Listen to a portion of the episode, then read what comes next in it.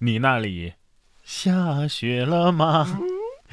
十一月十八号，内蒙古自治区通辽市科尔沁区西拉木伦大街西九百九十六号的内蒙古民族大学就狂风暴雪大作呀！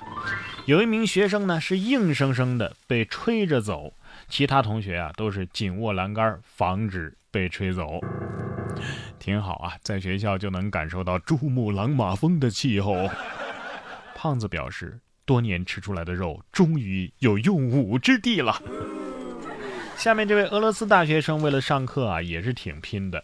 近日，俄罗斯的一个名叫阿列克谢的大学生，将自己爬树找网络信号的经历拍成了小视频，并且发布在了社交网络上。相关视频受到人们的广泛关注。由于这阿列克谢呀是住在西伯利亚的偏远地区。平日里啊，他的村庄里只能收到二 G 信号，根本就无法满足上网课的需求。阿列克谢呢，啊，每天不得不走进西伯利亚森林，爬上大约八米高的白桦树来寻找信号上课呀。孩子太惨了，不过战斗民族的基因是真的强大呀。但是俄罗斯的农田里不是就有信号塔吗？上面还写着中国移动，不信你问门捷列夫啊。其实也没啥啊，我就不信你们没有为了玩游戏不四六零而去到处找信号。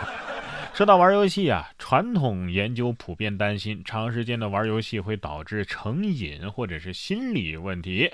可是牛津大学呢，近日有一项调查却显示，游戏当中花费更多时间的人，在现实生活当中其实是更幸福的。研究人员表示啊，如果你每天都玩四个小时的休闲社交型的游戏，你很可能比不会玩的人明显感觉到更快乐。可是游戏老输的人恐怕不这么想吧？啊！别想着你怎么能够不经意的让老师啊、父母啊，甚至老板知道这个新发现。你仔细想想，不是说每天玩四个小时游戏很快乐，而是那些每天都能有空玩四个小时游戏的人，那得是什么人呢？人家凭啥不快乐呀？呃，不过我们这些普通打工人也不是说就一点办法没有了，咱们可以把工作当成游戏吗？这样一来的话。每天玩够八个小时，一点问题没有。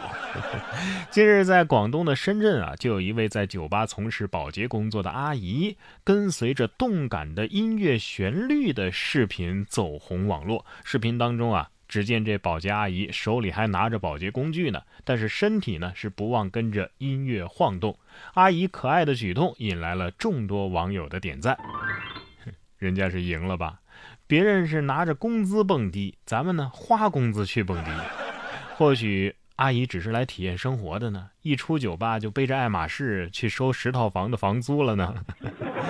哎，据报道，爱马仕啊将在澳洲建立最大的鳄鱼养殖场了，鳄鱼养殖数量会增加百分之五十，大约五万只咸水鳄将被用于皮革和肉类产品的供应。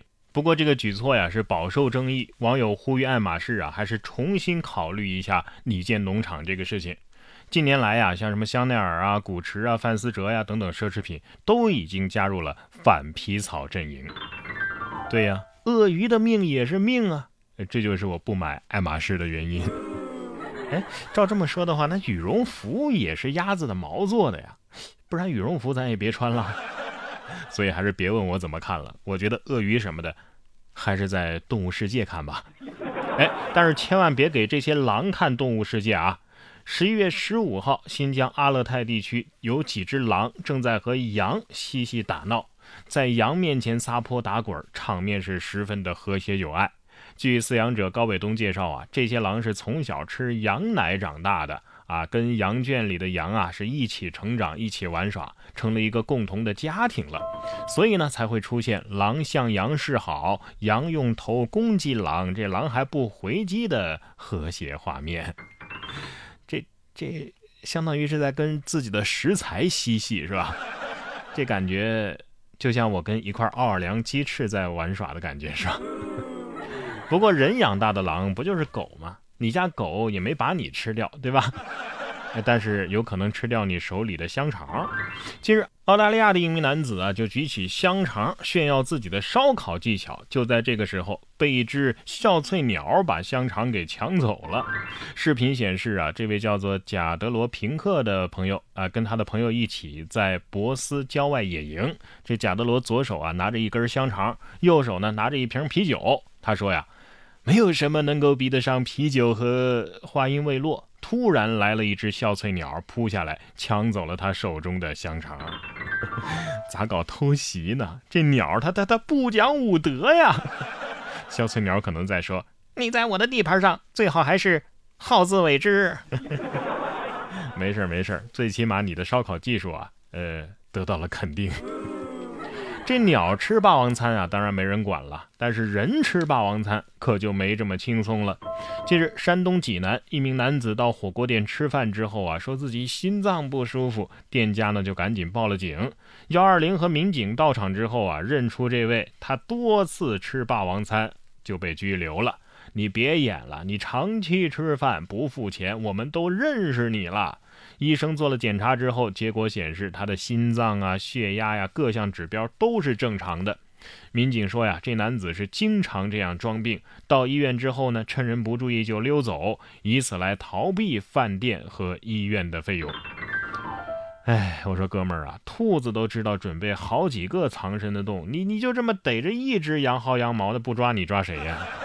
哎，不过这事儿最大的亏损方可能还不是饭店，而是。医院，要是真心脏不好啊，下面这个驾校他他他肯定都不敢去练车。